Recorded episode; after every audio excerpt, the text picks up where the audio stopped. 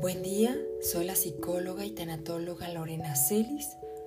En este espacio quiero hablarte de qué es la psicoterapia. Para empezar, ¿quién imparte psicoterapia?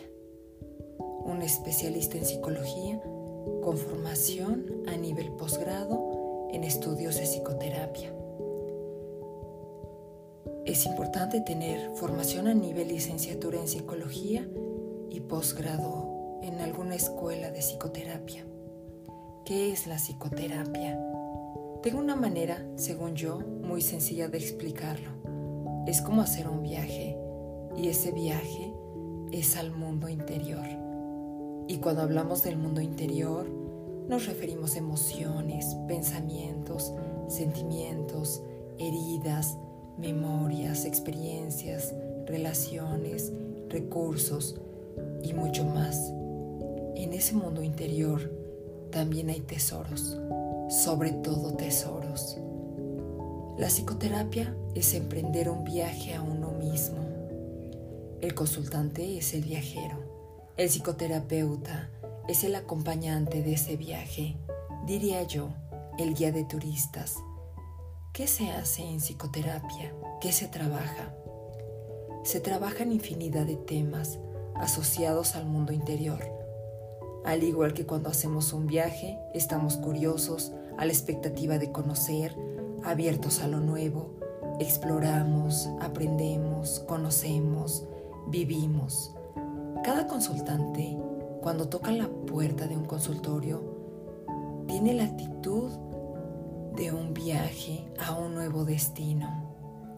Muchas veces, erróneamente, se cree que las personas que acuden a psicoterapia son personas que están mal, pero por el contrario, son personas que quieren tener mayor bienestar. La salud no solo se enfoca a la parte física, ya lo dice la OMS, la salud es el equilibrio entre lo físico, lo psicológico y lo social.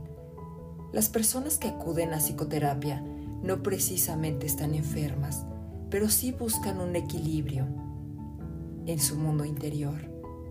Acudir con un psicoterapeuta forma parte de una colaboración para la salud. La psicoterapia es un proceso de acompañamiento para mirarse a uno mismo, para mirar hacia adentro. Cada consultante tiene una intención para asistir a terapia, sanar, resolver, atender, conocer, comprender, ordenar. Hay una infinidad de motivaciones y todas en realidad están encaminadas a un mayor bienestar. La psicoterapia ofrece a los consultantes herramientas para el bienestar, para la calidad de vida y el autoconocimiento. Los beneficios de acudir a terapia son diversos y de eso hablaremos en otro podcast. Gracias por acompañarme en este espacio y espero que te haya quedado un poco claro, pues, qué es la psicoterapia. En realidad, un trabajo de acompañamiento a un viaje interno. Solo hay un rincón en el universo que tú puedes estar seguro de mejorar. Y ese es tu propio yo.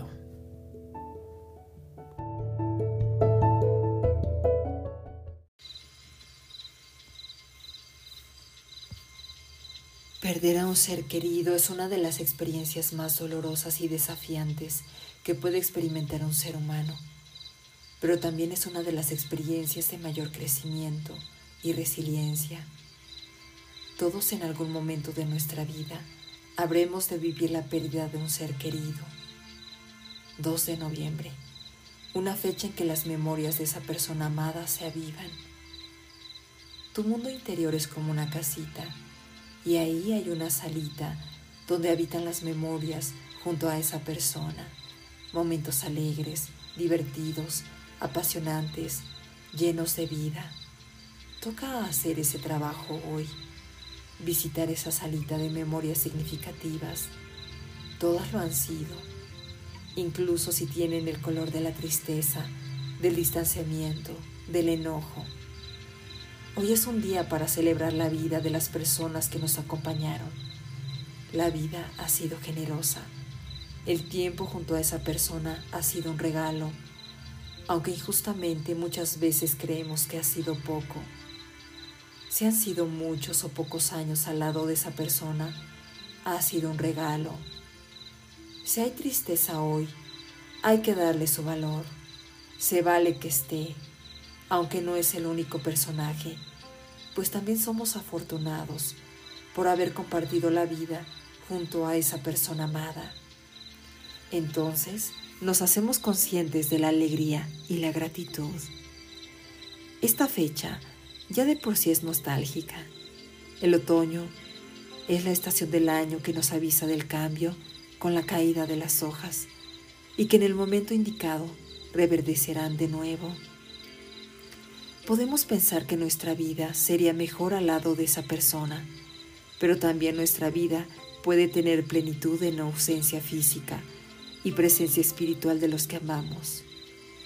En el proceso de elaborar un duelo, descubrimos que el amor por una persona amada prevalece. El dolor, por supuesto, que se transforma, y esa es la función del duelo. El dolor estará el tiempo que necesite estar recordando que perder a un ser querido se asemeja a una herida y todas las heridas sanan, todas las heridas cicatrizan.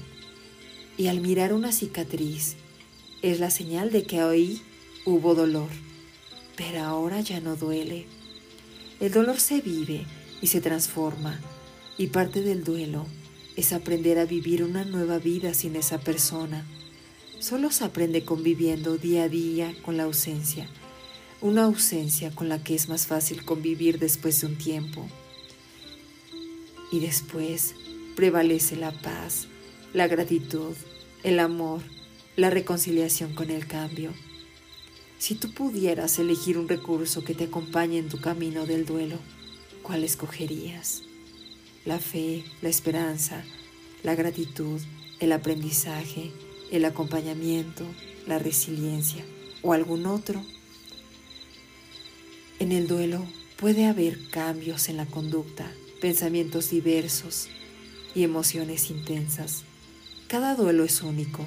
Tocará mirarse a uno mismo y descubrir qué hay. Y lo que encuentres, habrá que darle su valor.